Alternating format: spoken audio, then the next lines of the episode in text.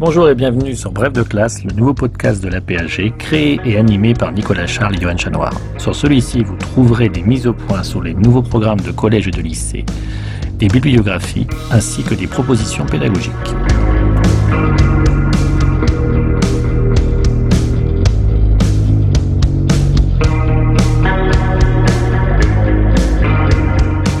Le supplément de bref de classe, ce sont des conférences, des cafés histoire ou géographie, des journées d'études ou de colloques mises à disposition par la PAG pour servir d'approfondissement au programme de collège et de lycée.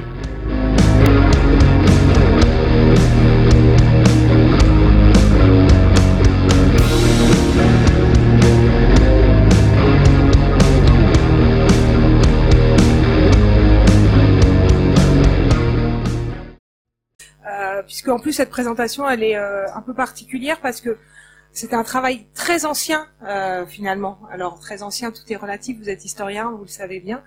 Euh, mais puisque ce livre date de 2010, euh, Joël que je remercie ici de m'inviter, puisque pour moi c'est toujours un plaisir de, venir diffuser un peu les résultats de, mes recherches et je trouve que c'est un enjeu évidemment. je comprends bien l'enjeu d'en parler ici à Lille.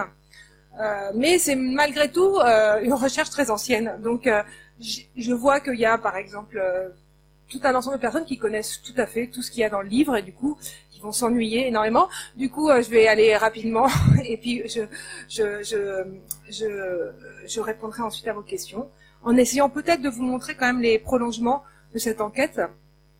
Mais voilà. Donc, bon, vous le savez vous tous, même si beaucoup de gens ne le savent pas, il y avait des juifs à Lens.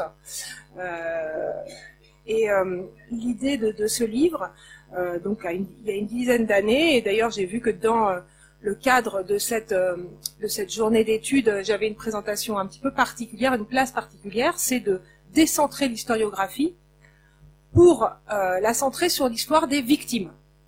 Or, cette historiographie, l'histoire de la Seconde Guerre mondiale, pendant très longtemps, a été une histoire centrée sur les bourreaux. Et euh, lorsqu'on regarde justement euh, celles, euh, les, personnes qui sont venues présenter aujourd'hui, hein, que ce soit Christian Ingrao ou Nicolas Patin, vous voyez combien l'histoire des bourreaux a été importante. Donc là, je vous mets les, les livres les plus euh, centraux, évidemment, et c'est tout à fait logique, c'est-à-dire que cette histoire a d'abord été écrite comme une histoire qui tentait d'expliquer, euh, vu euh, dans la mise en place en fait de la solution finale, euh, donc que ça soit le travail de Hilberg, de Friedlander ou encore pour la Belgique, ce qui est tout à fait important pour le Pas-de-Calais, c'est la Belgique puisque, comme vous le savez, on est en zone interdite et donc la zone est annexée à la Belgique, ce qui fait que en fait c'est le commandement militaire belge qui euh, euh, est euh, ici euh, euh, souverain. Oui, il y a un problème ou zone rattachée? Non, rattachée. Oula, je vais commencer à me faire reprendre. Bien. Voilà. Donc, euh, d'où la présence de Maxime Steinberg. Euh, bien, cette historiographie, elle a été souvent, on dit qu'elle est divisée en deux. Une histoire centrée, euh, qui est l'histoire légitime du côté des bourreaux, qui est une histoire académique, installée. Donc, Hilberg, c'est un prof à l'université, voilà, un prof d'université, etc. Et de l'autre côté, l'histoire des victimes, qui va être plutôt du côté de l'histoire juive, l'histoire juive non académique, plutôt, alors les noms en France, c'est par exemple le nom de Poliakov, hein, qui a un, itinéraire tout à fait particulier, qui n'a pas de poste à la fac, euh, qui euh, autour de centres de documentation. Oui, Madame Delmer, vous avez quelque chose à, à commander? Non, non, c'est parce que comme je vous entends bien, donc si n'hésitez pas. oui, oui, tout à fait. C'était les années 50, comme comme Hilberg. D'ailleurs, ils travaillent au même moment. Hein, euh, donc, euh, c'est juste pour vous dire qu'il y avait donc ces deux euh, types de choses et que l'histoire des victimes, donc, elle est elle est écrite plutôt du côté de l'histoire juive, une histoire dite communautaire, un peu beaucoup moins académique, beaucoup moins reconnue dans le milieu, et que la place des victimes dans cette historiographie, c'est d'abord une place du témoignage. Comme vous le savez, c'est ce qu'on appelle l'ère du témoin. Euh, et euh, du côté, on a, alors je reviens, je vous donne là quelques titres, hein, où cette histoire, elle se construit d'abord à partir des témoignages, que ce soit des témoignages produits pendant le processus d'extermination, même s'il n'y en a pas énormément, vous, le savez, puis recueillis juste après pour les premiers, notamment dans le cadre judiciaire, que ce soit dans les procès, euh, et puis collecté ensuite dans un cadre mémoriel. Et donc il y a ces différentes strates de recueil des témoignages. Euh, et pour la comparaison entre ces différentes strates et les rapports entre mémoire et histoire, je vous euh, invite à lire le très très bon livre de Christopher Browning, qui est moins connu que son livre sur le 101e bataillon, mais qui lui va travailler sur un camp de travail nazi, justement à partir des récits euh, des victimes dans ce camp de travail et en essayant de comparer les différentes strates de recueil euh, des témoignages de ces victimes, puisque à chaque moment, on va dire quelque chose d'un petit peu différent. Et puis, je vous ai aussi indiqué euh, l'ouvrage tout à fait formidable de Michael Pollack sur l'expérience concentrationnaire, qui montre combien, ce qui me permet juste de montrer aussi pourquoi cette historiographie-là, elle est tout à fait importante, hein. mais euh, j'ai essayé un peu de, m'en dégager. Euh, combien les témoignages sont d'une certaine manière une vision évidemment biaisée de l'histoire, comme toute vision. Hein. Les sources aussi, vous le savez, sont biaisées, donc il ne s'agit pas de dire qu'elle est bonne et les mauvaises sources. C'est pas du tout ça mon point de vue. Mais elle est biaisée dans un certain, un certain état, puisque il s'agit de personnes qui ont survécu, de fait. Et du coup, ce que montre bien Pollack, c'est que la manière dont on raconte l'expérience concentrationnaire, c'est très souvent la manière dont je m'en suis sorti. C'est d'essayer de donner, parce qu'il y a cette culpabilité du survivant, hein, qui est quelque chose de très très important, euh, et que d'essayer de comprendre dans son propre parcours et dans la lecture de son propre parcours, quels ont été les faits, les atouts de s'en sortir. Euh, comment et, du coup tous ceux qui sont morts, qui sont quand même, rappelons-le, euh, pour euh, les juifs d'Europe, alors pas pour la France, mais pour les juifs en tout cas d'Europe de l'Est, une grande majorité, on a, on reste un petit peu à court pour pouvoir écrire leur histoire. Alors, autre, juste parce que j'avais oublié de, de, mentionner la première le premier titre, hein, qui est un titre absolument crucial, vous le savez bien. L'autre mouvement dans l'historiographie du côté des victimes est toujours hein, du côté de cette histoire juive, une histoire aussi militante, c'est de le mouvement pour compter les victimes.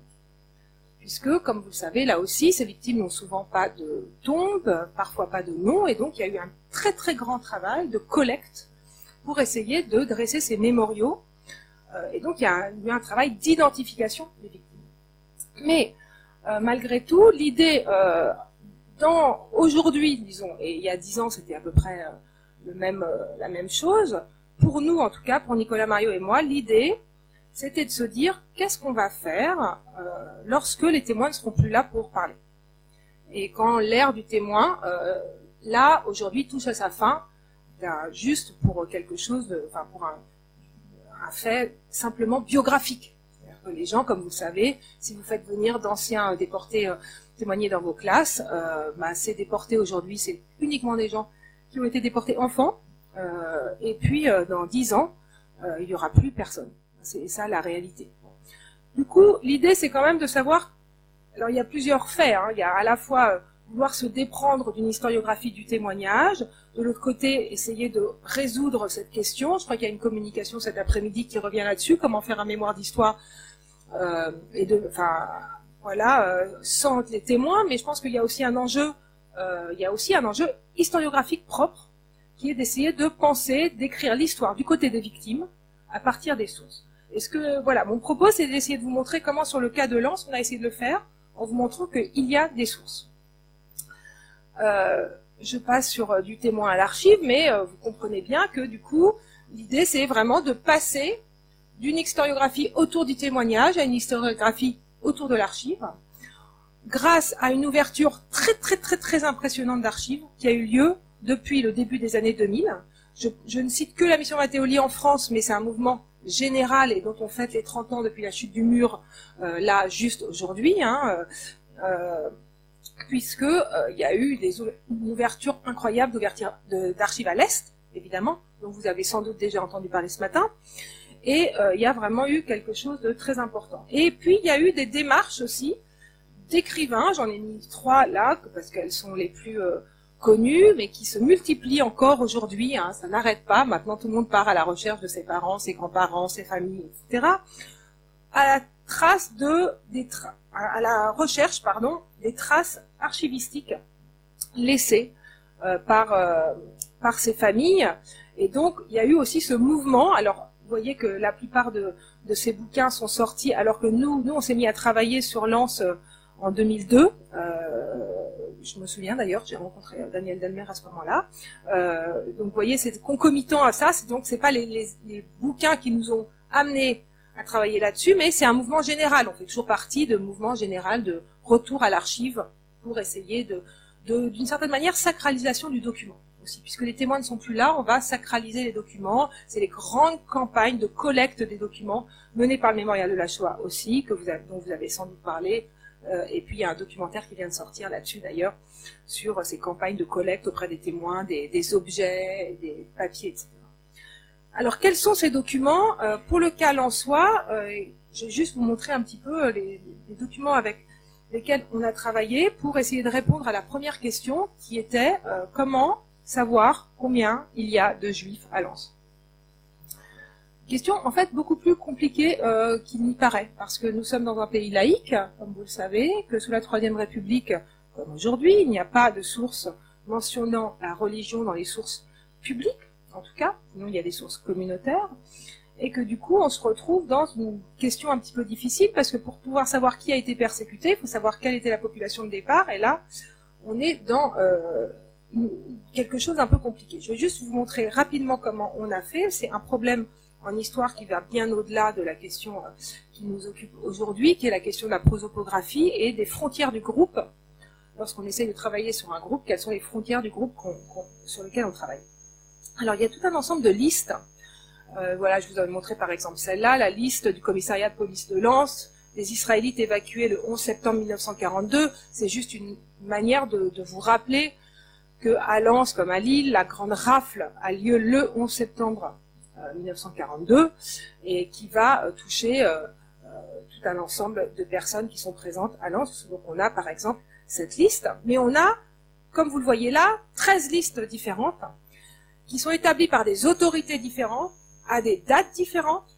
Et ce qui est intéressant, si vous regardez la colonne de droite, je ne suis pas latéralisée, droite, euh, c'est euh, il n'y a jamais le même nombre de noms sur la liste. Du coup, le premier travail a été fait, ne serait-ce que la liste des 528 déportés juifs de Lens à 450 noms, hein, vous voyez, donc déjà c'est euh, c'est de considérer que dès qu'il y avait un nom sur une liste, on le prenait.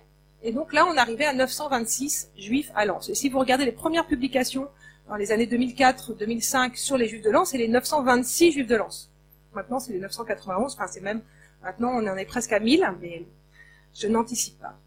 L'idée, c'était de travailler sur les manières dont les gens ont été à la fois identifiés et se sont déclarés comme juifs. Je ne reviens pas sur cette question de la déclaration parce que nous n'avons pas beaucoup de temps mais l'énorme privilège des archives du Pas-de-Calais, euh, qui sont donc euh, à Arras, euh, c'est justement qu'il y a ce fonds de déclaration, puisque on a fait appel aux autodéclarations des personnes, puisqu'il n'était pas très compliqué en fait de dresser des listes à partir, puisqu'il n'y avait pas de source pour les préfectures, lorsqu'on leur a demandé de donner des, recensements des juifs, et que du coup, ce qui est intéressant alors, c'est qu'on a les lettres parce qu'il était compliqué de se déplacer à la préfecture, à la sous-préfecture de Béthune.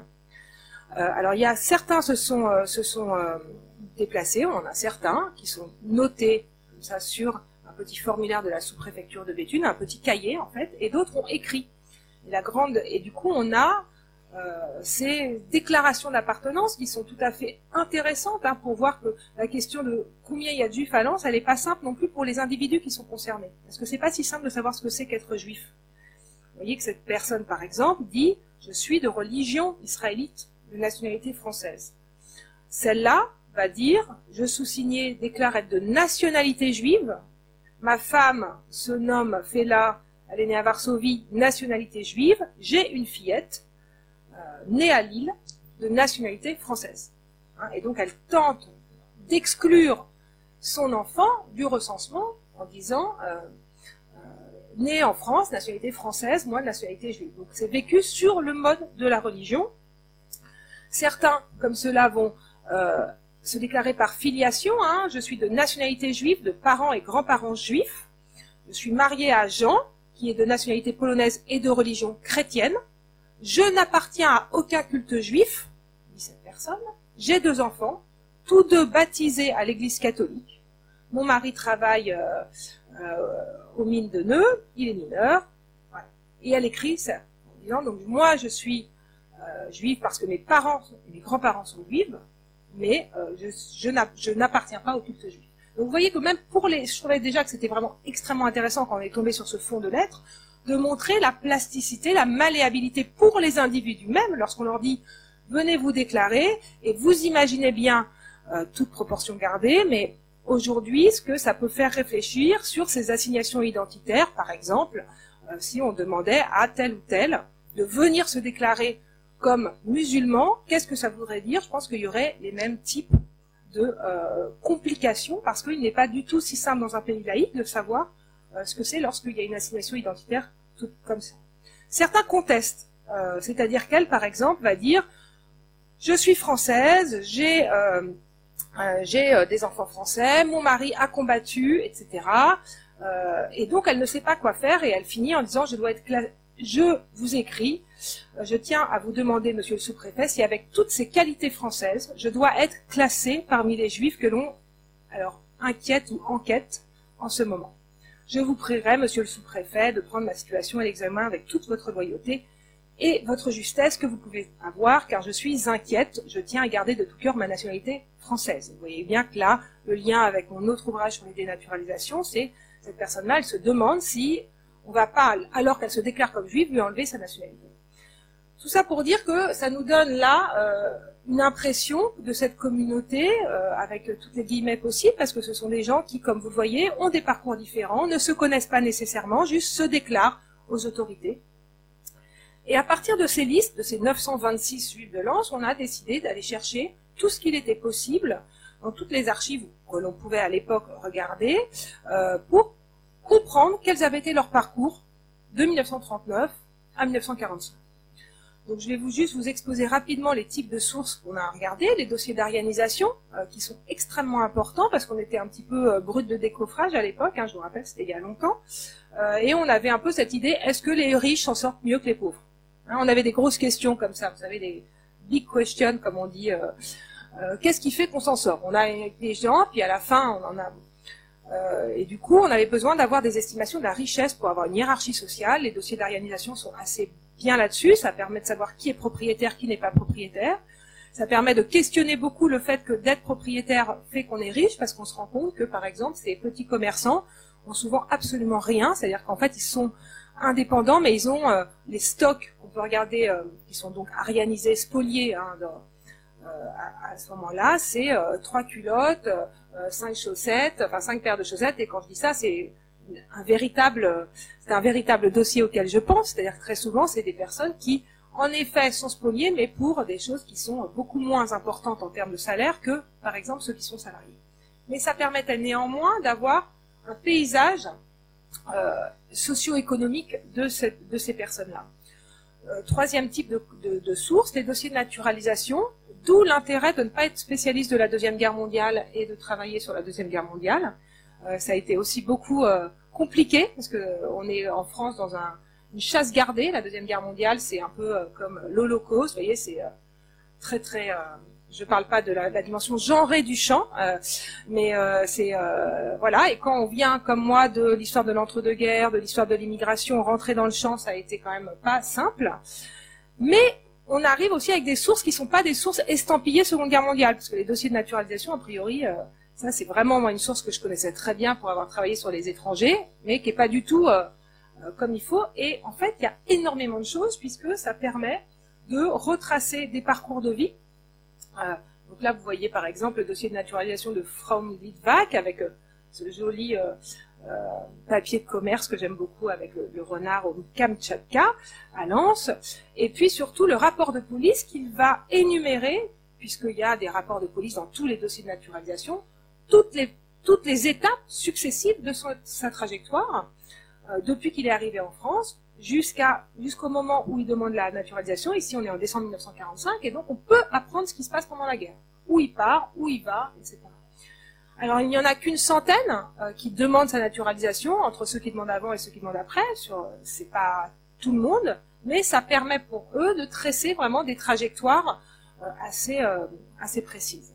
Et puis parfois on a la chance comme cela d'avoir des photos. Hein, ça a été un moment assez fort dans notre recherche, alors que ça faisait déjà la 4 ou 5 ans qu'on commençait à qu'on travaillait là-dessus, d'avoir les photos des personnes. Je vous rappelle euh, juste hein, que personne, enfin, j'habitais pas du tout à Lens, Nicolas non plus, on n'a aucune attache personnelle à Lens. C'était un peu un choc pour nous de travailler là-bas et et du coup là, il y a eu vraiment une sorte d'attachement évidemment qui, qui s'est noué quand on se remet à voir les photos de personnes sur lesquelles on travaille. Et puis autre chose dans les dossiers de naturalisation qui a commencé à nous préoccuper pas mal, c'est qu'on avait nos 926 et puis euh, donc on commençait vraiment à connaître assez bien. Et puis on est là, on cherche. Euh, maintenant, on connaît quasiment les noms par cœur, on les cherche dans tous ces corpus de sources. Et puis on sort un dossier, et puis il y a un dossier qu'on connaît, d'une famille qu'on connaît. Sauf que là, on découvre que, alors pour nous, c'est un couple avec deux enfants. En fait, ils ont quatre enfants. Et là, on comprend pas. C'est-à-dire que dans toutes les sources d'identification qu'on avait vues de la police, dans la déclaration, ils déclaraient deux enfants, etc. Pour nous, c'était un couple avec deux enfants. Et là, on voit qu'ils ont quatre enfants. Et que fait-on à ce moment-là? Euh, Est-ce que ces deux autres enfants, qui donc, ça veut dire, n'ont pas été déclarés, n'ont pas été identifiés, sont passés dans les failles entre les filets, euh, d'une certaine manière, ou dans, les mailles du filet euh, Qu'est-ce qu'on fait avec eux Et du coup, on décide, après beaucoup, beaucoup de discussions, voire même d'engueulades entre nous, c'est bien d'être deux parfois, de les prendre. C'est-à-dire de les considérer comme des juifs de lance parce qu'ils sont des enfants c'est quand même ce moment-là est important parce que c'est le moment où nous chercheurs nous assignons une identité juive à des personnes qui n'ont jamais été déclarées ni identifiées comme juives. Donc c'était pas évident comme moment, mais on s'est dit que c'était important d'avoir aussi trace de ces personnes-là et qu'on a uniquement considéré comme les enfants et ou les frères et sœurs des personnes qui avaient été identifiées euh, et ou euh, qui s'étaient déclarées pour comprendre ce qui leur arrivait. Du coup, on commence à accroître notre corpus. Et puis on va dans les listes de convois, celles-là vous les connaissez, hein. par exemple évidemment la liste du convoi euh, numéro 84 ou encore transport 10 qui part de Malines le 15 septembre 42 et qui va emmener à Auschwitz la, et les personnes, je dis la plupart parce que certains, il y a des histoires assez célèbres d'enfants qui se sont sauvés sur les quais de la gare à Fives et d'autres qui ont été, enfin, qui ont été sauvés grâce aux cheminots. et donc il y a eu c'est pas l'ensemble euh, des personnes qui ont été raflées, qui ont été déportées, mais quasiment. Et donc là, il y a tout un ensemble de juifs en soi. Puis la base. Des... Et alors, ce qui est important là-dessus, c'est évidemment, on n'a pas regardé uniquement ceux qui étaient déportés de Lens, enfin de Lille de Malines. On a été voir systématiquement notre liste de noms sur toutes les listes de convois, et il n'y a quasiment pas un convoi qui part de France où il n'y a pas un juif françois. Puisque toutes les personnes qui sont parties après, ont été arrêtés dans d'autres localités et on pouvait du coup retracer aussi leur parcours en France. Hein. Donc c'était pas du tout une histoire centrée sur uniquement euh, ces transports-là.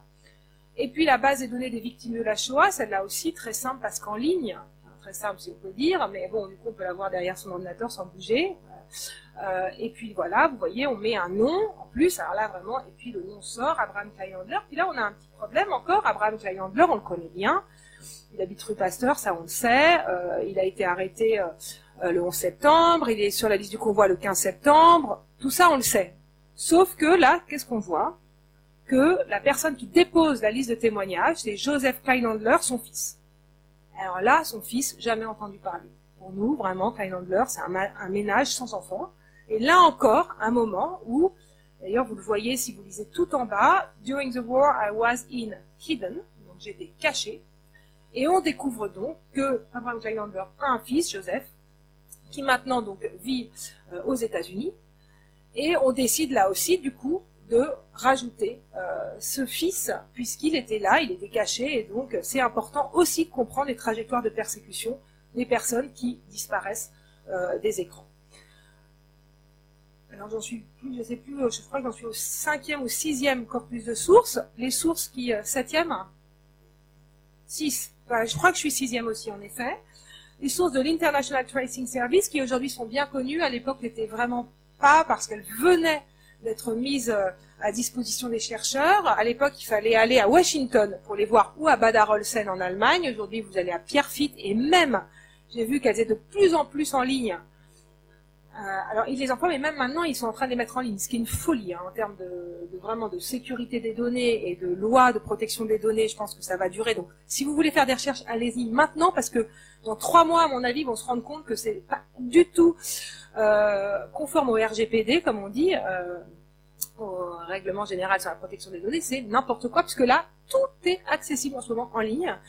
Euh, je suis assez sidérée par ça. Mais du coup, Là-dessus, il y a les services de la Croix-Rouge internationale qui va donc euh, est mis en place juste après la guerre pour essayer de chercher toutes les personnes euh, qui ont été euh, qui ont disparu et notamment toutes les personnes qui ont été des personnes déplacées après la guerre aussi.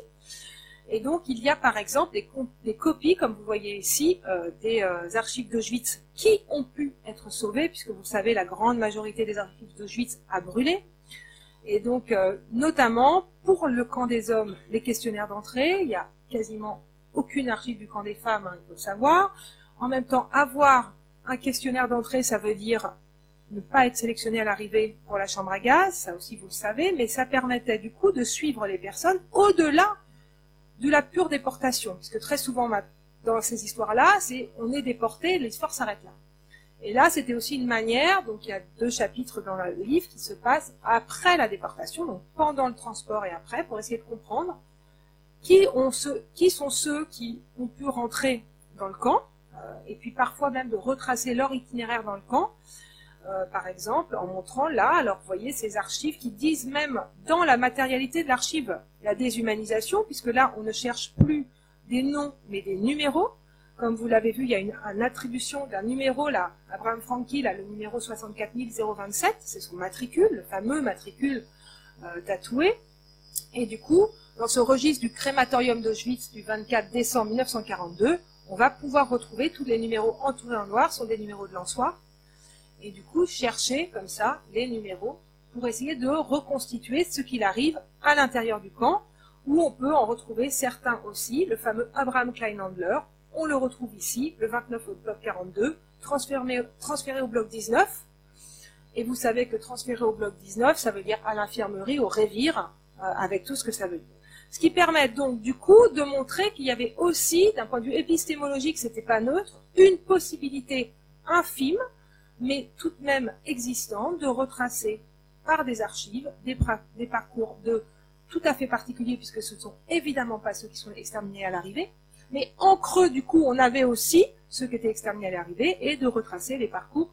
Donc, vous voyez, il y a 108 documents qui ont été retrouvés dans l'ITS euh, sur euh, ces personnes-là qui disent, à partir du moment où il y a un, document, c'est évidemment que la personne a été admise dans le camp, ce qui euh, permettait de savoir qui était admis dans le camp par rapport aux autres.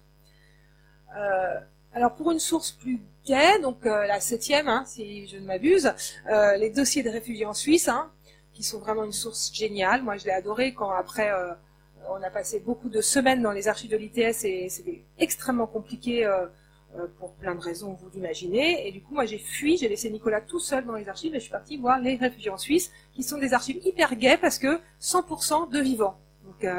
Et ça, alors, ça c'est intéressant d'un point de vue épistémologique. Hein, c'est comment on regarde aussi les sources quand on les voit à ce moment-là de la recherche. Pour moi, la Suisse est un havre de génial. Alors que évidemment pour les historiens suisses, et je le sais bien, hein, la Suisse c'est aussi un pays qui a refusé à l'entrée euh, énormément de personnes, qui a une des, frontières euh, tout à fait, enfin a une politique d'accueil tout à fait contestable. Donc je suis pas en train de dire la Suisse c'est génial, mais pour Mélençois, les 55 qui passent en Suisse, ils sont tous vivants. Et du coup, c'est la seule corrélation 100% euh, passer en Suisse, c'est survivre. Et en plus, c'est des dossiers sympas parce que c'est des dossiers d'enfants. Beaucoup, pourquoi? Tout simplement parce que la Suisse euh, a mis cette règle qu'il fallait avoir des enfants de moins de 16 ans pour pouvoir être admis à la frontière. Et donc il y a beaucoup d'enfants, de convois d'enfants qui sont envoyés en Suisse et ou de familles avec des petits-enfants. ou des personnes qui souvent trahissent un petit peu leur âge en se rajeunissant pour pouvoir passer la frontière. Vous voyez ici Blanche Perlès, qui donc euh, est née à Lille et qui euh, passe en Suisse.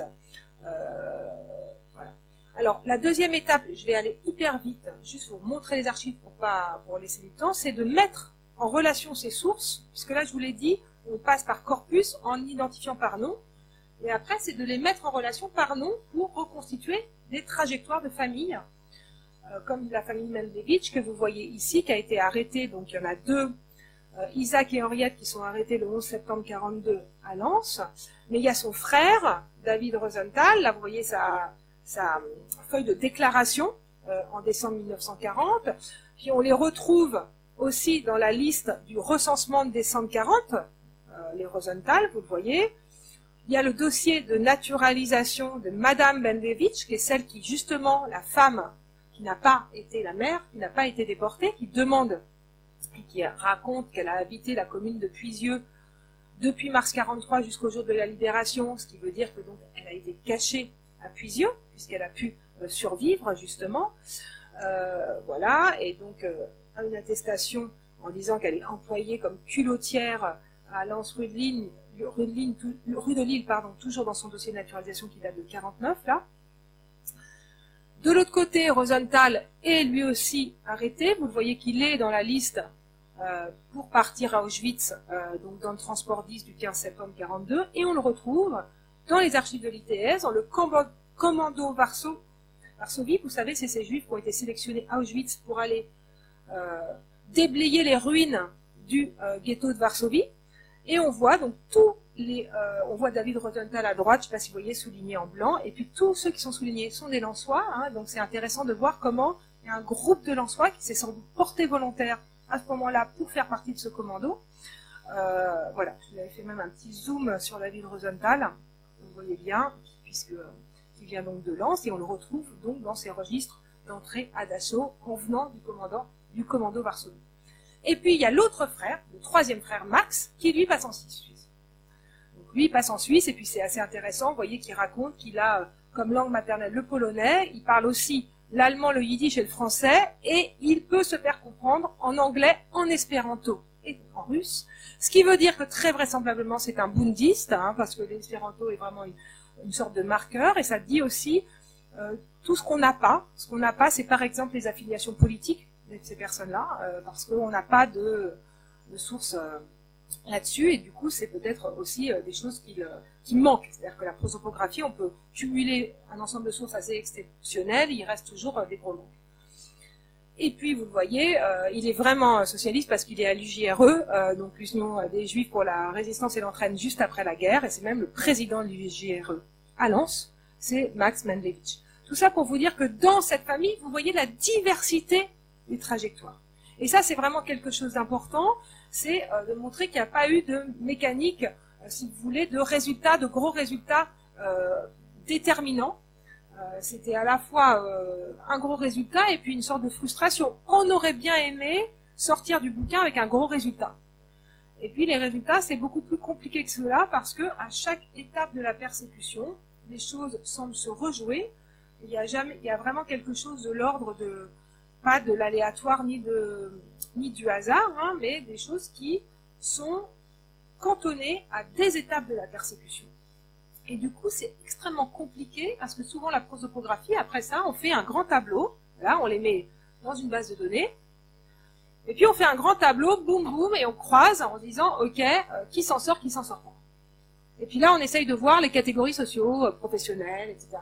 Et puis là, ça marche pas.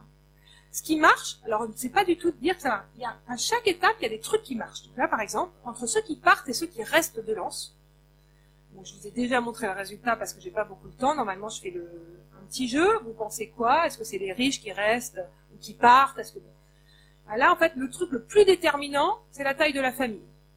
Plus vous avez d'enfants, plus vous restez. Euh, euh, et plus euh, vous plus vous avez, plus vous êtes isolé ou en couple, plus vous partez. Et ça, c'est un truc qui est très important parce que c'est vraiment toute chose égale par ailleurs dans le, fait de partir, de pouvoir partir, c'est ça le plus déterminant. C'est pas du tout la recherche, c'est pas le statut socio-professionnel, c'est la taille de la famille. qui était un gros résultat. Mais, mais, ce n'est que sur une étape du processus. Et bien sûr, rester, c'est mourir, pour le dire vite. Alors, vous avez vu l'exemple, le contre-exemple de euh, Luba Mendlevich, qui, elle, a réussi à être euh, sauvée, mais malgré tout, euh, le Pas-de-Calais a extrêmement peu euh, de justes, et puis il y a eu très très peu euh, de juifs de lance qui s'en sont sortis. Je vous rappelle, hein, je ne l'ai pas du tout dit d'ailleurs, 50% euh, des juifs de lance sont déportés, ce qui fait que c'est deux fois plus que la proportion française, entre guillemets. Alors oui, c'est une zone, la zone rattachée, donc, mais justement, c'est intéressant. Je veux dire, c'est pas du tout représentatif. Hein. La micro-histoire, elle vise absolument pas la représentativité, comme vous le savez. Et du coup, c'est ça qui est intéressant, c'est justement l'exceptionnalité du cas en soi. C'est qu'est-ce qu'on fait de cette exceptionnalité et comment la comprendre. C'est pour ça que ce cas est intéressant. C'est toute la logique de faire une étude de cas. Du coup, là, il y a quand même un gros résultat.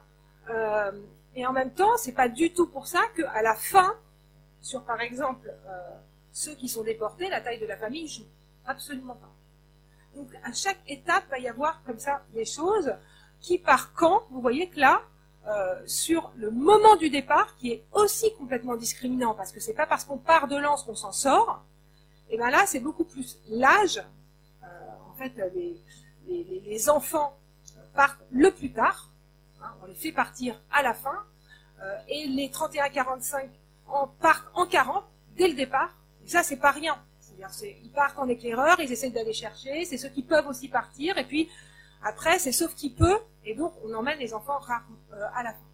Et la nationalité, là aussi, est déterminante. Vous voyez que donc, sur le moment du départ, il va y avoir d'autres types de choses que euh, sur...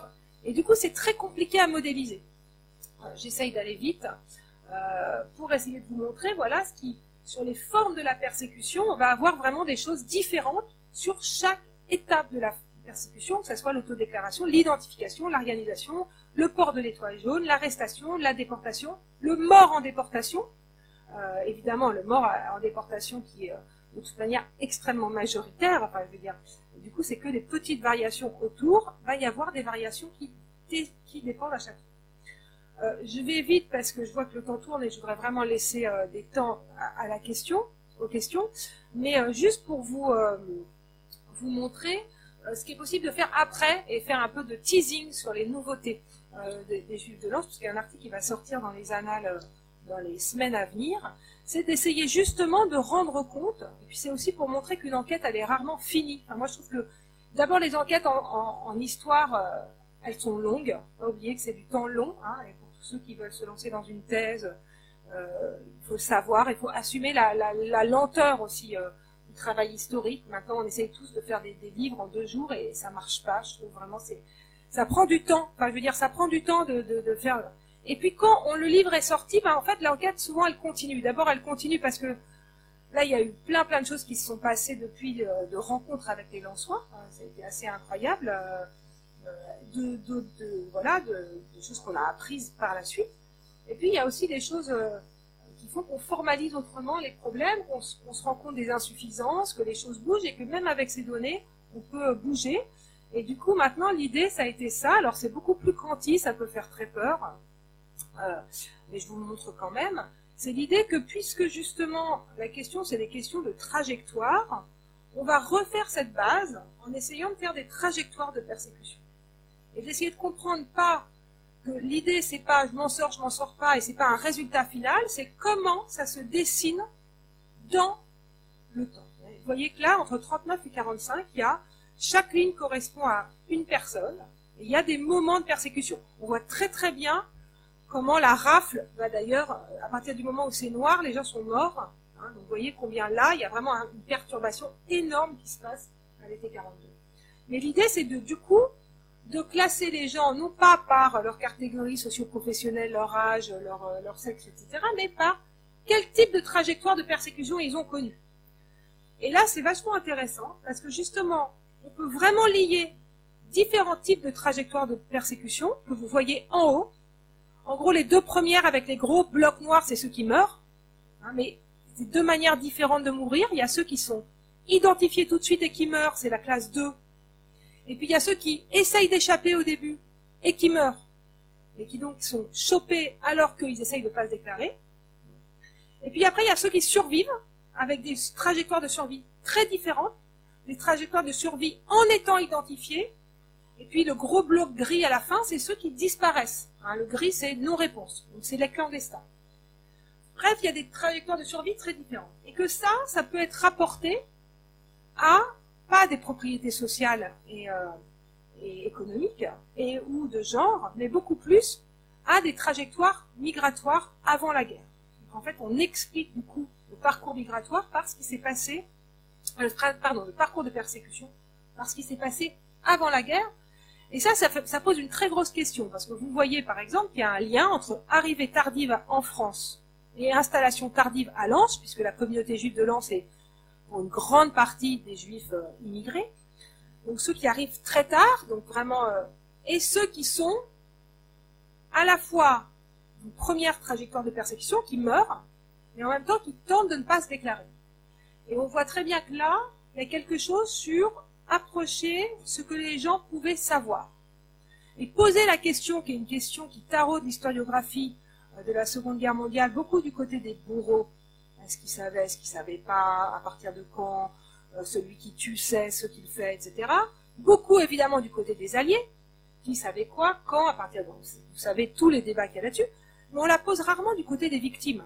Très compliqué à savoir cette à partir de quand on sait ce qui est en train de se passer, on comprend ou pas, euh, quelles sont les modalités pour les victimes d'appréhension du fait. Alors, euh, comme on ne peut pas rentrer dans la tête des gens, là, ça permet de voir que la trajectoire, en tout cas de vie avant la guerre, donne des dispositions, des capacités informationnelles qui diffèrent d'une personne à l'autre et qui permettent aussi de lier les trajectoires de persécution avec ces trajectoires migratoires avant la guerre. Voilà, je m'arrête là. C'était juste pour vous montrer un peu nouveau euh, pour ceux qui euh, connaissaient déjà le bouquin. Et puis pour le reste, ben, je vous invite évidemment à, lire le bouquin qui reste tout de même un livre que j'aime beaucoup. Voilà.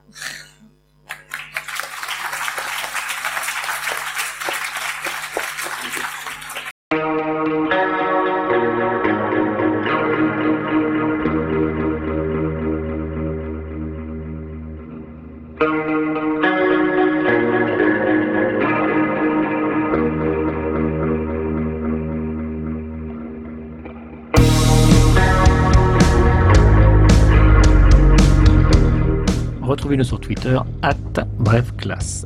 Tout le contenu de l'émission, la bibliographie, les documents exploités par l'auteur sont disponibles sur le site officiel de la PAG www.apag.fr.